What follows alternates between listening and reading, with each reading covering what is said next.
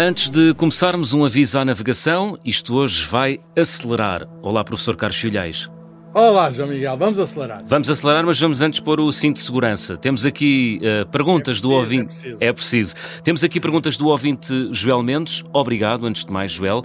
O Joel gosta de filmes de ficção científica, como Star Trek e Star Wars, e estas eh, ou estes filmes suscitam-lhe várias dúvidas. Já agora, antes de mais, professor, é fã destes filmes de ficção científica?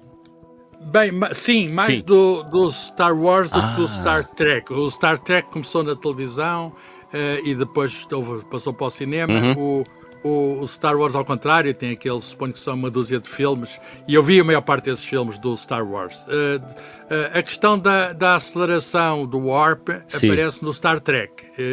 E, e é uma coisa, digamos, mesmo de ficção científica. Pois, era isso que lhe ia perguntar. O, o Joel Mendes faz-nos aqui várias eh, perguntas. Eh, eh, antes de mais, vamos começar pelo mais simples. O que é isto da aceleração? Muito bem. A, a aceleração é, uma, é uma grandeza física que descreve a, a variação da velocidade.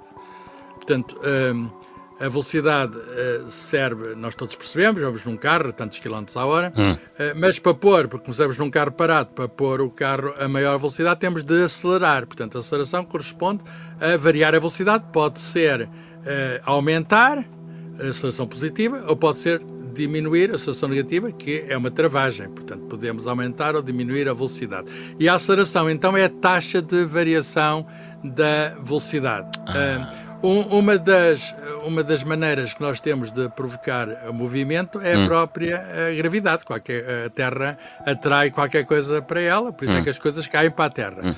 E, e nós dizemos então que há uma aceleração eh, da gravidade, há uma aceleração do planeta Terra.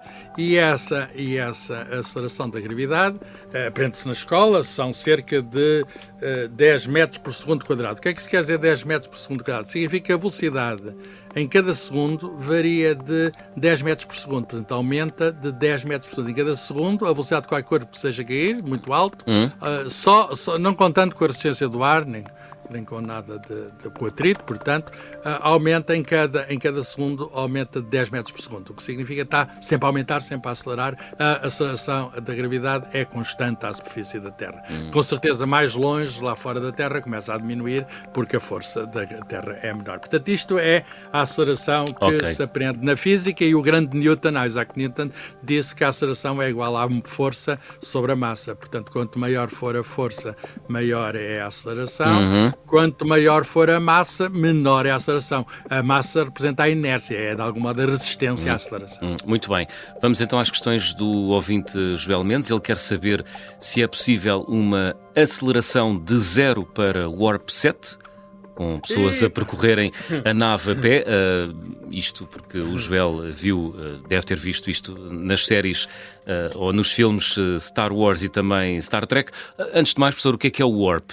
É só ficção científica? É uma- é- Bem, é, sim, é, basicamente é ficção científica, Sim. embora haja físicos assim que gostam de ficção científica que até aproveitaram a ideia para tentar arranjar alguma justificação que é, eh, para- tanto quanto sabemos, meramente especulativa. Eh, esta eh, Warp é uma escala, enfim, criada na ficção científica para velocidades superiores à da luz. Portanto, Uh. o Warp 1, o Warp 1 é a, a velocidade da luz. O Warp 10, a escala vai de 1 até, vai de 0, a- vai de 1 até 10, será, ehm, fi- será uma velocidade infinita. Portanto, eh, segundo, esta, segundo essas histórias, e, e há, e há muita, muita coisa escrita sobre isso, mas eh, poder-se atingir velocidades superiores à da luz, e essa é uma escala eh, de- logarítmica. O que é que se quer dizer? Quer dizer que o Warp 7 é uma coisa muito, muito maior do que. Não é simplesmente sete vezes maior que a velocidade da luz, é muito mais vezes maior que a velocidade da luz. E isso, tanto quanto sabemos, de acordo com o nosso conhecimento atual, é impossível, Pois. mas para a ficção científica não há impossíveis. Agora, eu disse que há físicos que gostam de especular e há, em particular, um, um físico mexicano que Alcubierre é o nome dele, Miguel Alcubierre, que ficou famoso por um artigo que ele escreveu em que tenta desenvolver um mecanismo que, servindo-se da física existente, é um, é um, ele não, não vai contra a física existente, mas servindo-se da física seria uma maneira de explicar o que é que ele diz. Uh, bem, no espaço-tempo que nós conhecemos, não se pode de facto ir mais depressa que a luz. A luz é a coisa que vai mais rápido. Mas ele diz que poder-se deformar o espaço-tempo à frente e deformar o espaço-tempo atrás, de algum modo mudar o cenário, mudar o cenário para que, criar uma espécie de uma onda. E, e o Sim. que é curioso, a maneira como ele, é claro, a maneira de concretizar isso é puramente especulativa, é preciso uma maneira que não se conhece de fazer essa alteração no espaço e já agora no tempo, que as duas coisas estão ligadas. Uhum. Mas basicamente é inspirado no filme, no Star Trek, quer dizer, aí também o Warp Drive é uma alteração, eles chamam-lhe hiperespaço, é uma alteração, digamos, do espaço à volta. E, portanto, é uma espécie de entrada noutras dimensões, de, como dizem alguns. E, portanto, uh, isso mostra que uh, a ciência, por vezes, uh, vai atrás da ficção científica, mas deixem-me, enfim, de dizer, reforçar a ideia que não se pode, hoje, digamos, 2020, 2023 e só podemos dizer aquilo que sabemos, uhum. uh, nós não podemos ultrapassar a, a, velocidade da luz. Muito bem. Uh, o Joel Mendes deixa-lhe aqui mais algumas questões. Qual é a aceleração máxima suportada por um ser humano? Sabe-se isso, professor? É... Sabe, sabe.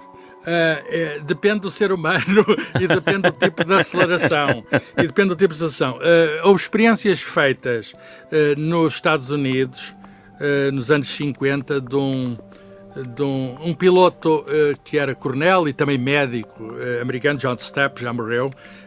é conhecido por ter sido o ser humano que conseguiu aguentar uma aceleração maior. Claro que foi treinado para isso, é piloto uhum. de ensaio, mas também não foi a bordo de um avião, foi a bordo, com tudo controlado, na terra, com um, vou dizer, um trenó a jato, quer dizer, há um carril com um veículo que de uma distância relativamente pequena vai com motor a jato uhum. e ele está agarrado e com fato especial agarrado, digamos, a isso. Portanto, a aceleração dele não é na vertical, cabeça para os pés, o pés para a cabeça, mas é transversal, o que é uma maneira mais fácil de aguentar uh, acelerações e ele conseguiu aguentar, uma, eh, embora durante uma fração de tempo muito pequena, não foi continuada, uh, o recorde de aceleração sentida por um corpo, que é de 46 G. O que é G? G é a tal aceleração da gravidade que eu falei, uhum. que é 9, uh, 10 metros por segundo quadrado. Ele conseguiu, é como se o corpo dele tivesse 46 vezes mais pesado do que está o, o nosso corpo na Terra. Portanto, é uma, é uma violência incrível.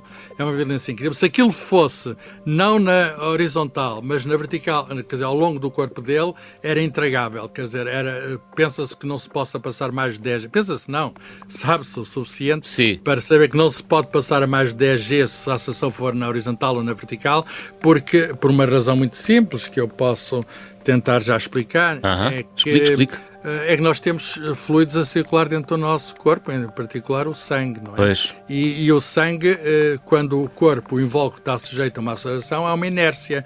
E, portanto, o que acontece é que o sangue não, enfim, conforme o sítio onde há a aceleração, pode não chegar à cabeça e ficar nos pés, ou pode, ao contrário, sair pois. da cabeça e ir para os pés. Pois. E então, isso provoca, assim, provoca imediatamente, digamos, uma paragem de coração pois. ou cerebral. Então, dito de uma forma coloquial, os líquidos do nosso corpo podiam ser todos projetados ou para os pés ou para a cabeça, não é? Sim, de certo modo, de um modo muito simples é, é. isso. E, e portanto, claro. isso causa, digamos, um desfalecimento, desmaio mesmo, Sim. E aliás, perturbações na visão, um mal-estar incrível, a pessoa perde a consciência, e portanto, uh, não, não, uh, enfim, não se fazem experiências desse tipo.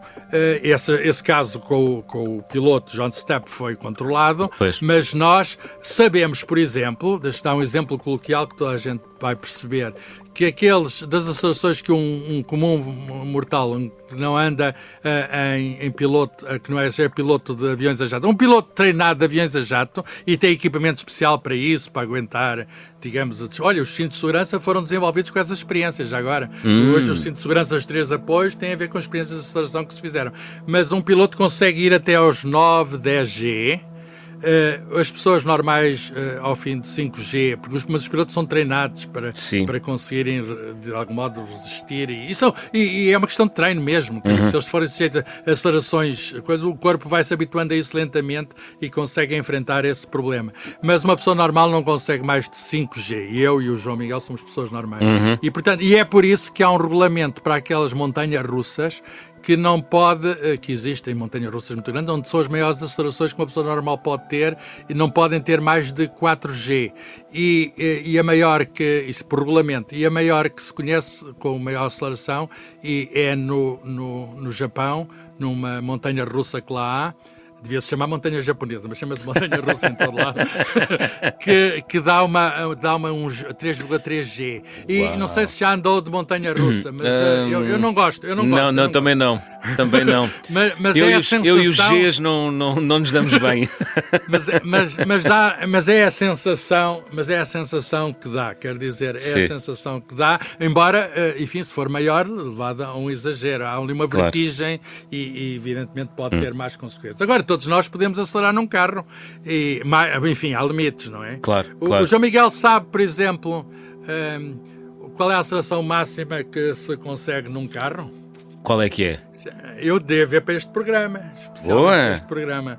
Qual é o carro que vai do 0 ao 100 mais rápido? Que é uma coisa ah, não sei, não sei, não sei, não sei, não sei. Eu fui ver e está, é? encontra-se na internet, não sei quanto, é um veículo uh, muito rápido, elétrico, construído propositadamente para ter acelerações grandes, uhum. que é de, de algum modo de fábrica italiana, é uma empresa, o carro chama-se Pininfarina Battista, é uma empresa ah, italiana, mas sim. tem sede tem sede em Munique e, e construíram este carro há pouco tempo, mas só fizeram 150 exemplares logo, logo de início. Uhum. Eles foram praticamente todos vendidos, porque isto é para milionários. Uh, e este carro consegue ir do 0 ao 100 em 1,9 segundos. Ui! Uh, o que significa o, do 0 ao 100 em 1,9 segundos. O que é significa. incrível o que significa que isto é mais ou menos, fizeram a aceleração média de, neste intervalo, em 2 segundos, é 1,5 G, portanto excede a aceleração da gravidade. Isso é incrível. E, portanto, é, isto é uma coisa muito, muito forte. Os nossos carros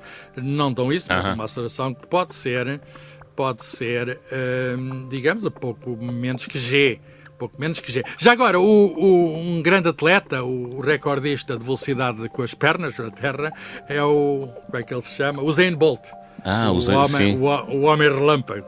E ele consegue ter uma aceleração de partida, eh, a saída dos blocos, depois de, de haver o tempo de reação ao tiro, ele arranca e vai a, a, acelerar, depois vai diminuindo a aceleração e depois atinge o máximo de velocidade, que são cerca de 43 km a hora, que ele atinge mais ou menos a 6 segundos. O recorde do mundo uh, é de 9 segundos e 6, ou qualquer coisa assim desse género, espero não me enganar. Uh, ele ele uh, tem uma aceleração quase de G à partida dos blocos. Incrível. É uma, é uma máquina, digamos, não é com o Pininfarina Batista Sim. que tem um motor elétrico, mas é um motor humano. Aquilo é um corpo que de repente faz uma explosão de energia. Uhum. É uma explosão de energia. Uhum. Portanto, está respondida à pergunta eh, do Joel Mendes que nos questionava sobre. Uh, Uh, se a partir dos 10G desmaiamos, é verdade, desmaiamos, não é, sim, professor? Sim, sim, sim. sim, uh, sim, sim. Eu não, nem arriscava ir tão alto. Não tão alto, pois. pois. Uh, qual é a aceleração máxima conseguida na Terra? Pergunta também o Joel Mendes.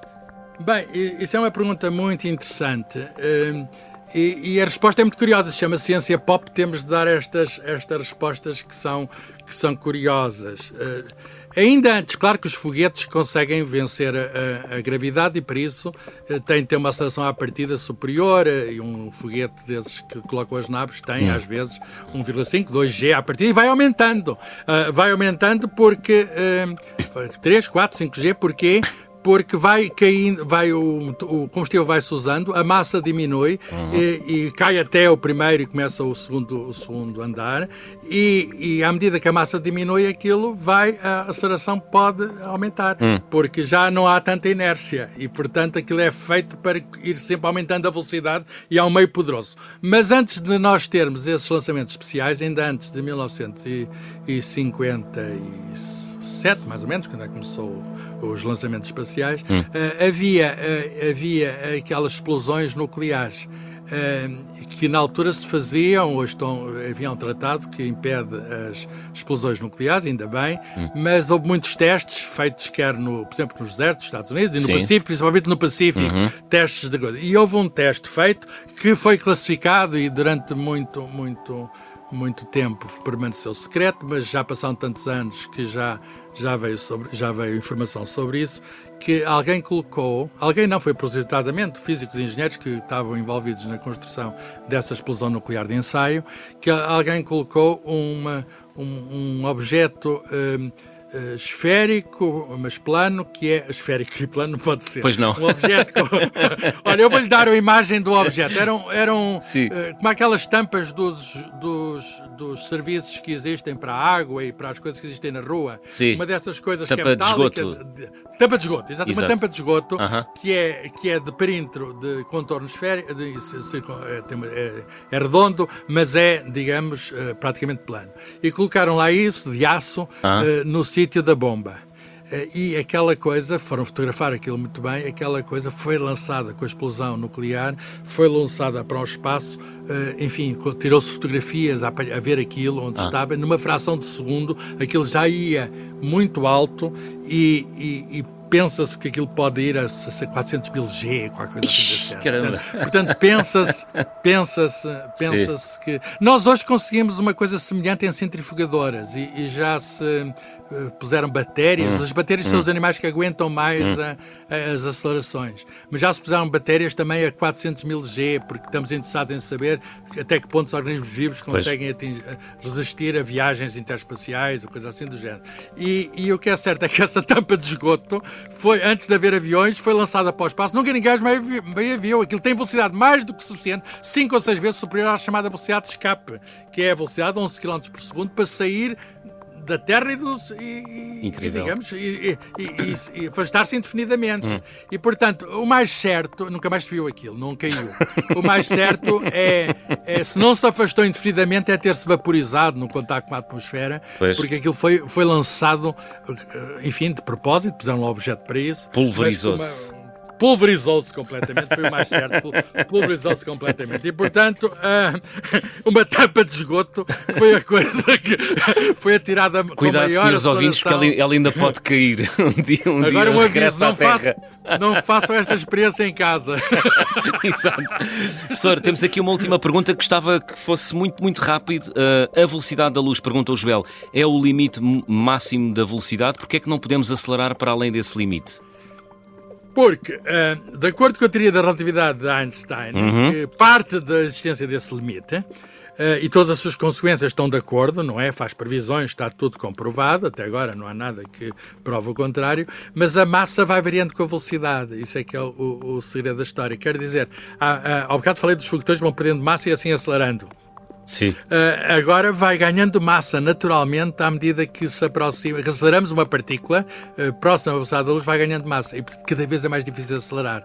E a, a velocidade da luz é o limite. Portanto, não pode ser porque uh, vai ganhando massa. Só os grãos de luz, chamados fotões, é que não vão, não, não ganham massa porque não a têm. Pois. Nem a podem ganhar, portanto, têm massa zero. Portanto, só pode ir à velocidade da luz a própria luz ou qualquer coisa que seja parecida com a luz, no sentido de que seja feita de partículas sem massa. E é por isso que nós não podemos uh, passar a velocidade da luz. A teoria Muito que nós bem. hoje temos para descrever, digamos, a, o, o comportamento de velocidades extremas não permite isso. Mas isso é, como eu comecei por dizer no início, o nosso conhecimento atual. Claro. Eh, é bom continuar a ler livros de ficção científica, no sentido em que eles também podem ser inspiradores. Claro. E, e, enfim, agora a natureza é uma coisa, a ficção científica é claro. outra, e uma pessoa pode, enfim. E a ciência pode... começa sempre com especulação, não é? Exatamente. Não é? E, os, e às Quem vezes sabe? os os autores de ficção científica imaginam muito, mas hum. não imaginam tanto como a natureza. É verdade.